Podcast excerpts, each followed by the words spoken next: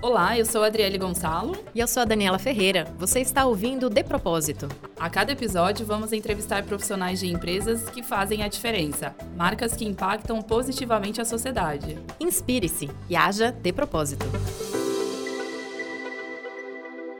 Olá, sejam bem-vindos e bem-vindas ao episódio de hoje, que vai mostrar as ações de uma das marcas que tem se posicionado para criar uma revolução alimentar, a Danone. O nosso objetivo é dar visibilidade ao propósito das empresas e, mais do que isso, as causas que elas abraçam para fazer a diferença na vida das pessoas. E, quem sabe, inspirar outras organizações a fazer o mesmo. A gente está aqui hoje com a Lígia Camargo, que é Head de Sustentabilidade e Comunicação da Danone. Lígia, seja muito bem-vinda. Obrigada pela presença. Obrigada, obrigada pelo convite. Um prazer estar aqui. Bom, a gente vai te te conhecer um pouco melhor no segundo bloco, falar sobre a sua carreira, desafios pessoais. E nesse primeiro bloco, a gente quer saber um pouquinho mais sobre a Danone, que é uma marca tão associada ao produto, né, lá de trás do iogurte, e a empresa faz muito mais do que isso, né? Então conta pra gente um pouquinho como que a Danone hoje está estruturada. A Danone, em 2019, completou 100 anos de existência. Poucas pessoas sabem que é uma empresa de tão longa data. E eu gosto muito de contar a história da criação da marca Danone. Na verdade, Danone foi criada por um homem que chama Isaac Carasso em Barcelona para alimentar ou para tra trazer produtos que sanassem questões intestinais. E era um produto vendido em farmácias. E ele deu a esse produto o nome do seu filho. Se chamava Daniel e o apelido dele era Danone, mas inspirado nas crianças e para sanar essas questões, principalmente de alimentação infantil, ele acabou se inspirando em seu filho. E aliás, esse garoto, que a gente chama carinhosamente de Danielzinho, é o garoto que está no logo da empresa até hoje. Gente, super história. É, uma curiosidade. Não, não sabia de boa parte. Ainda mais sendo uma empresa centenária, né, gente? São poucas. E esse ano, a Danone no Brasil completa seus 50 anos de presença. E como que tá a estrutura da empresa internamente, Lígia, em termos de unidade de negócio, né, dos produtos? A Danone é uma empresa que nasce muito pautada em lácteos, né, em iogurtes, em base de leite. E ao longo da sua trajetória, ainda em Barcelona, depois na França, ela entendeu que o seu portfólio poderia, sim, ser aumentado e também atuar em outras frentes, em outras unidades de negócio. Em 1970, mais ou menos, a empresa passou a estruturar a sua evolução e se tornou um grande conglomerado. Em 1990, a Danone já tinha, então, empresa de biscoitos, massa, molho de tomate. A Danone chegou até a ter cerveja na Europa. Mas ela entendeu que a sua essência estava muito pautada em saúde, retomando até essa história do filho do criador do iogurte, nessa condição comercial que a gente conhece. E ela começou a vender algumas unidades de negócio, vendeu as unidades de negócio, principalmente que não faziam sentido para construir a saúde, a saudabilidade, essa proposta de construção de companhia. E comprou outras divisões. Comprou a divisão de nutrição especializada, a Numi, uma empresa muito importante na Holanda. Hoje tem um laboratório de cepas de lactobacilos aberta, de inovação aberta, que pode ser, inclusive, utilizado por outras empresas. E hoje se estruturou, na verdade foi em 2005, na primeira década aí desse milênio, se estruturou em três unidades de negócio. Uma unidade de negócios de iogurtes, como a gente hoje conhece muito da Noni no Brasil, que também teve aglomerado a essa unidade de negócio base vegetal, que tem nos Estados Unidos, foi uma, uma aquisição. Hoje a divisão de de lácteos se chama base vegetal e lácteos. E tem uma divisão de águas, é Bonafonte, é uma água muito conhecida aqui em São Paulo e no Rio de Janeiro, e a, a unidade de negócio de nutrição especializada que se chama Nutrícia, que atende hospitais, atende farmácias, mas que está muito pautada em nutrição para transformar vidas e que hum, atende tanto crianças na sua condição, numa condição principalmente de alergias ou de algum tipo de enfermidade metabólica, mas também idosos em todo o processo de tratamento, principalmente de enfermidade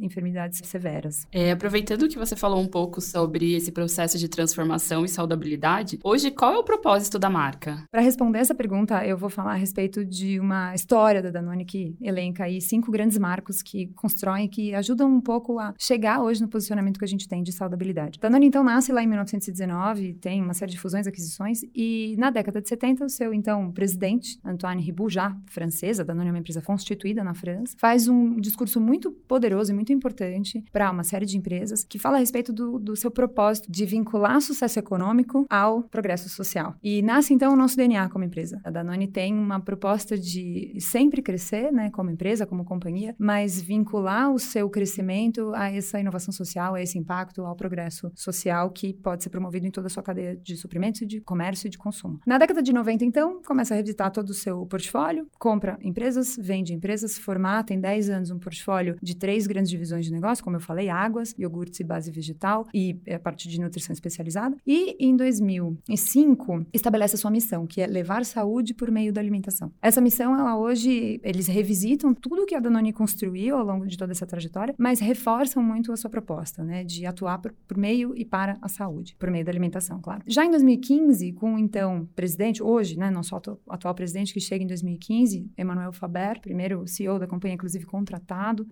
reformula e remodela todo o nosso modelo de negócio, a organização do ponto de vista de funcionamento. Ele estabelece um manifesto. De novo, olha para trás, olha para a história, mas ele entende que a Danone nasce não só para trabalhar saúde por meio da alimentação, mas para promover por meio da alimentação uma mudança, o que a gente chama de revolução alimentar. E a Danone acredita muito. O manifesto preconiza que cada vez que você escolhe alguma coisa para comer ou para beber, você está escolhendo o mundo que você quer viver. Então, a revolução alimentar, ela traduz muito essa atuação. Hoje, a nossa a revolução alimentar para a Danone, ela é promovida por nossas escolhas diárias. As escolhas do que a gente come, do que a gente bebe. E a Danone oferece um portfólio que pode promover essa mudança. A gente faz isso por meio das nossas cadeias de suprimento, pelo nosso impacto que a gente promove desde o produtor do leite, dos produtores de ingredientes, mas também no, no desenho das embalagens, na reciclagem das embalagens e na fórmula. Então, o que, que a gente hoje está colocando dentro do nosso, da nossa embalagem, do nosso produto, pode construir ou convidar as pessoas a promoverem de fato uma revolução.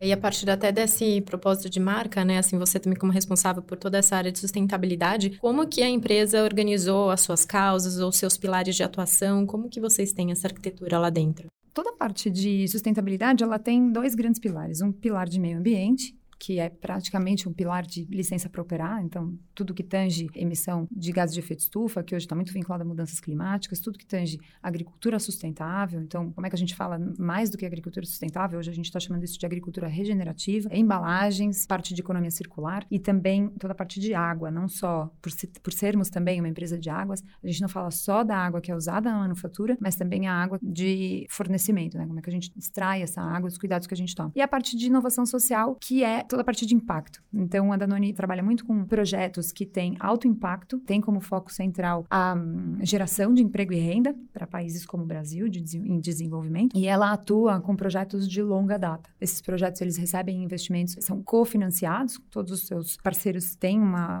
um certo nível de investimento e também promovem esse impacto, mas a gente chega aí a ter, para cada Danoner, hoje, carinhosamente chamamos os funcionários de Danoners, para cada funcionário que a gente tem contratado na companhia, a gente consegue promover uma posição geração de emprego fora da Danone, de geração de emprego e renda. Então, Bacana. Então, são 4.500 funcionários, a gente tem mais ou menos 4.500 posições de emprego e renda gerados por meio dos projetos. Dentro desses pilares, quais são os principais projetos da Danone que estão em prática hoje e transformam esse impacto na sociedade? Você pode explicar um pouquinho melhor sobre eles? Bom, os projetos eles têm longa data, muitos nasceram no começo da década. Então, lá em 2011, por exemplo, a gente queria muito trabalhar com um canal de vendas porta a porta e a gente desenvolveu junto com o nosso fundo de investimento, um dos fundos que chama Ecosystem, um projeto que é pautado em uh, venda de iogurtes porta a porta. São mulheres que são capacitadas, treinadas e que têm essa proposta de levar os iogurtes para casa das pessoas, hoje não só iogurtes, mas também produtos à base vegetal, para poder justamente gerar renda para o seu dia a dia de trabalho e poder ser um canal rentável para a empresa. É um projeto que está entre uma iniciativa de assistência social ou de filantropia e um canal de negócio é, puro e simples. A gente consegue trazer o impacto social por meio de um canal de vendas. E esse projeto, ele hoje está em sete estados, são de cerca de 3 mil a 5 mil mulheres que a gente impacta todos os anos. Essas mulheres é, têm, têm histórias super bonitas de mulheres que se independeram da Bolsa Família ou que tiveram um rompimento familiar e puderam garantir o seu é, sustento por meio do canal e são mulheres que acabam sendo também apaixonadas pela marca. Elas se consideram da família Danone e a gente também as considera família Danone. Esses produtos eles são vendidos por meio de kits e por isso o projeto tem o nome de Quiteiras. São mulheres que estão distribuídas aí, tem intermediários que são os nossos distribuidores e que também são treinados para capacitar e entenderem que a força do empreendedorismo feminino pode fazer com que a gente tenha um projeto que dê é, resultados, como a gente precisa hoje num país, mas que seja capacitado para que elas tenham aprendizados para a vida. Achei simpático o nome da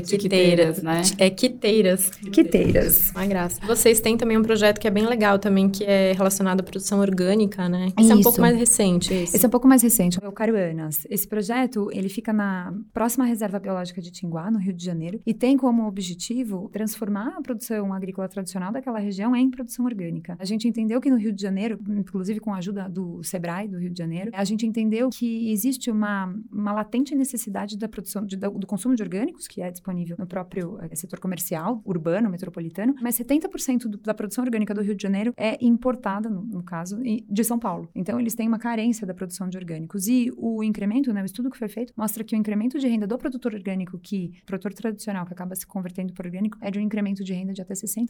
Então, com base Bastante. nisso, a gente delimitou ali uma região para poder converter esses produtores e também preservar tanto a produção de água, a gente está implementando junto com o IP uma é, iniciativa de sistemas agroflorestais para também colocar produção agrícola junto com floresta, entender produtividade, qualidade da terra, da água e assim por diante. Legal. E pensando nisso, vocês também têm um projeto de reciclagem, né? Como funciona esse projeto? Projeto de reciclagem é o nosso xodó. não que os outros não sejam, mas é um projeto que merece muita atenção, porque os catadores são mais do que parte do, da cadeia de embalagem, mas eles são verdadeiros agentes ambientais da nossa sociedade. Quem vive aqui em São Paulo vê, invariavelmente, toda semana, catadores individuais trabalhando nas ruas. E hum, a Danone nasce, tem né, essa proposta desde 2012 de trabalhar com cooperativas de catadores de reciclagem, investindo na sua capacitação para que as cooperativas possam se fortalecer e possam ser agentes econômicos do sistema sistema de reciclagem. Essas cooperativas, elas muitas vezes estão à margem de toda política pública ou de toda capacitação que um município, principalmente em regiões mais afastadas, podem prover. E hoje existe uma, né, juntando toda a nossa necessidade do ponto de vista social, mas também a necessidade do ponto de vista legal, as empresas têm que cumprir com uma legislação de coletar 22% de todo o material que é colocado no mercado. Por meio desse projeto, a gente chegou a coletar 70% do peso relativo do que a gente coloca no mercado no ano passado. E isso fez com que a gente também pudesse conectar essas cooperativas a grandes empresas de produção produção de reciclagem, né? Então, isso também ajuda a reduzir de forma bastante importante a perda de valor do material na cadeia de reciclagem como um todo. O projeto é pautado em quatro pilares, então não só o de treinamento, mas também o de ajuda é, e articulação com os municípios. Fica no sul de Minas Gerais, no entorno da nossa fábrica em Poços de Caldas. O projeto nasce ali, chegou a atingir cerca de 70 municípios. Hoje a gente está reformulando, esse ano a gente está reformulando todo o projeto para poder se adequar à nova realidade, inclusive, do mercado reciclador. Tem um terceiro pilar de formação de redes para que as cooperativas possam se fortalecer. E tem o quarto pilar é, de economia circular. Então, a gente fomentar o universo de reciclagem por meio da proposta de segunda vida das embalagens. O projeto não terminou, né? Hoje o projeto chama Avante Recicla e todos esses anos acabou tendo muito aprendizado. A gente está aproveitando todo esse aprendizado justamente para poder fomentar e deflagrar aí uma nova proposta para continuar com esse trabalho que é super importante em parceria com outras, outras instituições. É muito bacana porque a gente vê que com toda essa atuação, a Dani amplia muito a sua atuação, né? Pro da sociedade, enfim, conectando muita gente ali. Aí, até pra gente já ir finalizando esse bloco, né? Assim, internamente, tem alguns projetos que você rapidamente poderia destacar relacionado à, à inclusão, alguma PCD, coisa, é, equidade de gênero, exato? Sem dúvida, tem diversos, mas eu vou ser rápida aqui. Bom, no ano passado a gente assinou junto com a ONU Mulheres os princípios de empoderamento feminino para poder cumprir, né, não só com uma proposta pública de, de apoio e fomento a essa agenda, mas internamente já congrega uma série de iniciativas que cumprem com essa agenda. Globalmente, 50% da liderança é feminina. No Brasil, esse número está quase lá, a gente está a 46% da liderança feminina no Brasil. E como uma empresa de alimentação, a gente também apoia muito a amamentação. Temos uma sala de amamentação e não só isso, foi aprovado no ano passado, funcionários que tenham filhos de até um ano e precisem viajar a trabalho, podem levar junto esse neném. Inclusive, adicionar um acompanhante a essa viagem. E tudo é pago pela companhia. Isso está aplicado às três divisões e à divisão institucional também. Os homens têm direito aos 20 dias de licença paternidade, as mulheres têm seis meses de licença. E esses períodos também se aplicam aos casais homoafetivos ou de adoção. Então, então isso se aplica a toda funcionária. A gente fez esse ano, uh, no ano passado, um processo de recrutamento no escuro por meio de chatbot para poder garantir e aumentar inclusão. Então, a tecnologia foi usada para poder garantir que não tenha nenhum tipo de viés inconsciente no momento inicial do recrutamento. E a gente tem um programa, uma parceria junto com a Série Especial de capacitação de PCDs que não trabalham na empresa, mas que eles possam se capacitar e serem liberados ou expostos em uma plataforma de currículos e que são PCDs treinados para que possam ingressar no mercado de uma forma capacitada. Bem legal esses projetos e pensando em todos esses projetos internos e externos, quais são os planos para o futuro? Muitos, né? Yeah. Ponto de vista né, da minha área de comunicação interna, externa e sustentabilidade, a gente está atingindo novos patamares, né? Principalmente do ponto de vista de visibilidade. Então, são áreas que têm muita retroalimentação. A própria a área de sustentabilidade é uma área de geração de muito conteúdo. Então, a gente tem a certeza de que são projetos que podem promover é, muito orgulho e muita conexão com o consumidor, porque fazem isso de fato com os próprios funcionários. A gente tem uma representação da sociedade dentro da companhia, né? Então a gente já começa a ver a garantia e a capacidade que a gente tem de poder reapresentar a Danone para a sociedade. Do meu ponto de vista, a Danone é conhecida muito pelos seus iogurtes e pela história que a gente tem, é uma empresa de 50 anos, então os consumidores que acompanharam, que puderam viver essa trajetória com a Danone, é, tem esse, essa relação de afeto, mas de fato a gente precisa reapresentar a Danone para a sociedade e continuar crescendo, fazer os investimentos certos nos lugares certos, para que essa a revolução alimentar por meio dos nossos produtos, projetos e iniciativas alimentem essa sociedade e façam cada vez mais esse convite a uma revolução acontecer. Legal, bastante trabalho trabalho.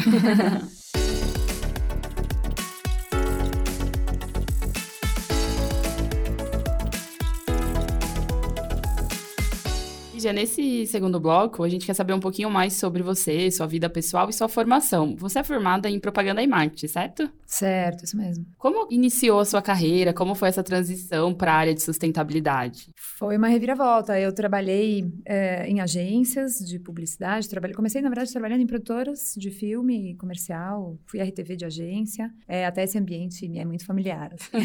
Cheio de microfones e câmeras. Cheio de microfones e câmeras. Mas eu estava sempre atrás das câmeras. E eu tinha sempre essa ambição de querer ser anunciante. Então, eu fui me preparar, fiz uma pós-graduação e acabei sendo contratada é, pela Unilever. Trabalhei por dois anos na área de produção de comercial da Unilever, uma área interna que eles têm de audiovisual. Depois disso, teve uma proposta de uma posição de sustentabilidade em 2010, que ninguém sabia muito bem o que era, uma posição de sustentabilidade naquela ocasião, e eu também não.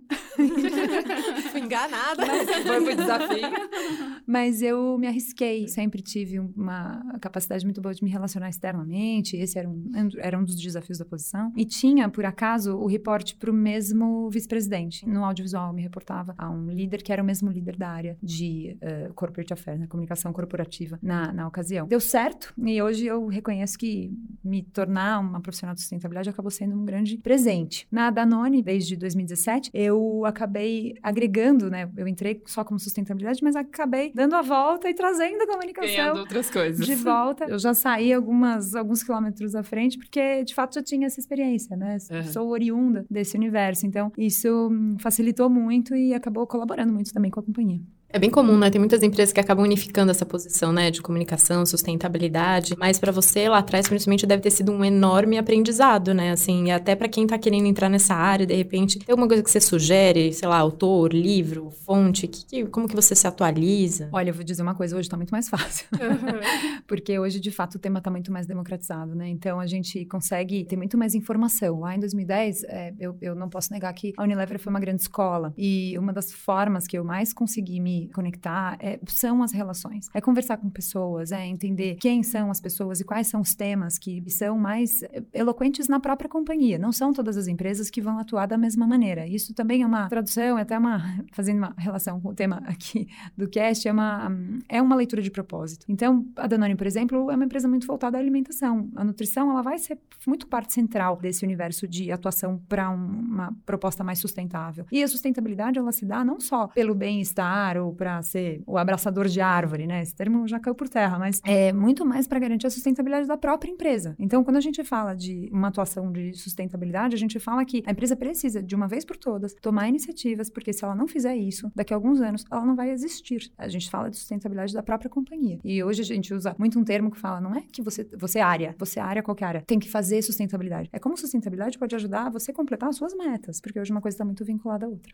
E aproveitando esse gancho, né, que você falou um pouco de propósito, né? Para você, o que mudou quando você foi para essa área de sustentabilidade? Teve algum hábito de consumo que você alterou? Alguma coisa que você passou a fazer depois dessa visão? Nossa, muitos. E eu vou até nomear aqui meu marido, Rodrigo Herzog, que acabou sofrendo muito todos os meus chiliques, balde dentro do chuveiro, é reciclagem, é quando a gente entra, né, quando a gente começa a aprender a respeito de um tema e ver a importância que ele tem e os impactos que a gente promove, a gente passa a, a enxergar o, o impacto negativo que você pode promover, ou então positivo, que a sua ação faz parte disso. E como eu sempre trabalhei em sustentabilidade em empresas de bens de consumo, é muito vinculado ao nosso dia a dia, né? Então, são as nossas escolhas diárias que podem promover uma mudança. E eu digo muito que o consumo é um ato político. A partir do momento que você dá o seu dinheiro para uma companhia, seja ela qual for, você está apostando nesse plano de governo. E se esse plano de governo tem trabalho escravo na sua cadeia de suprimentos, ou se pouco se importa com a embalagem que está colocando no mercado, ou se tem carga nutricional, ou produtos que fazem mal para o ser humano, você está fomentando esse universo. Então, eu digo que sustentabilidade é um estado de atenção. Você passa a ter mais atenção. Foi muito demonizado o tema do consumo, né? Quando surgiu, quando teve o grande pico de sustentabilidade lá no começo da década. Mas a gente sabe que o consumo é muito inerente ao ser humano, à existência do ser humano. A gente precisa consumir, a gente precisa comprar roupa, comprar viagem, comprar remédio, comprar máscara né?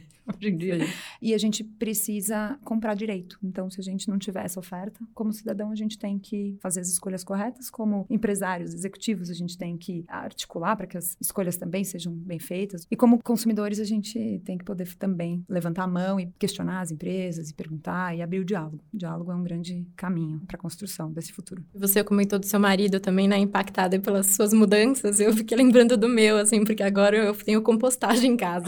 Aí eu fico separando as coisas e eu falo, eu vou lá alimentar minhas meninas, que são minhas minhocas. Aí meu marido falou, pronto, agora. Mais uma coisa. Tem mais um bicho de estimação. E, é, Lígia, conta um pouquinho mais da sua vida pessoal. Você falou do seu marido, enfim. Bom, sim, sou casada, é, tenho duas filhinhas gêmeas e até tem gente que brinca, não, você foi sustentável até nisso, porque é uma vez só, é, é compacto. tenho mãe, tenho pai, tenho uma família pequena do meu lado, grande do lado do meu marido. Meu marido mora no Rio de Janeiro, então a gente até, ele fica de segunda a sexta lá e acaba sendo uma vida de muito, muito só dois, né? Então a gente acaba sempre lembrando muito disso e fazendo escolhas, né? Nessa vida a gente não tem nenhum tipo de atitude que é, ou nenhum tipo de vida que é 100% sem impacto, mas a gente pode escolher reduzir impacto em algumas coisas ou poder fazer escolhas que possam promover algum tipo de benefício. Tem um cachorro?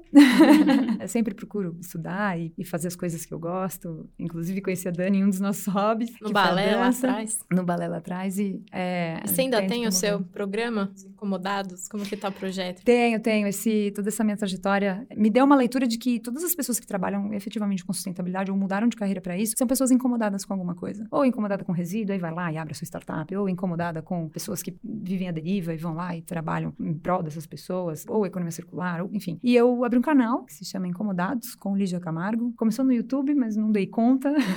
a Danone me contratou, não pude manter o projeto como eu esperava. Mas foi ótimo, não estou reclamando. e hoje eu tenho um canal no, no, Instagram. Instagram. Eu tenho, eu consegui no Instagram consegui dar um pouco mais de, de voz e, e, reativar esse canal. Eu entrevisto pessoas incomodadas que se incomodam com alguma coisa e que fazem alguma coisa, oferecem alguma coisa para a sociedade para poder eh, melhorar esse status e, esse canal, inclusive, ele é meu hobby, minha, eu sempre estou pensando em como alimentar esse canal com essas, com essa troca, né? O que o meu trabalho me dá é essa, essa troca. Esse é o grande benefício que a gente tem.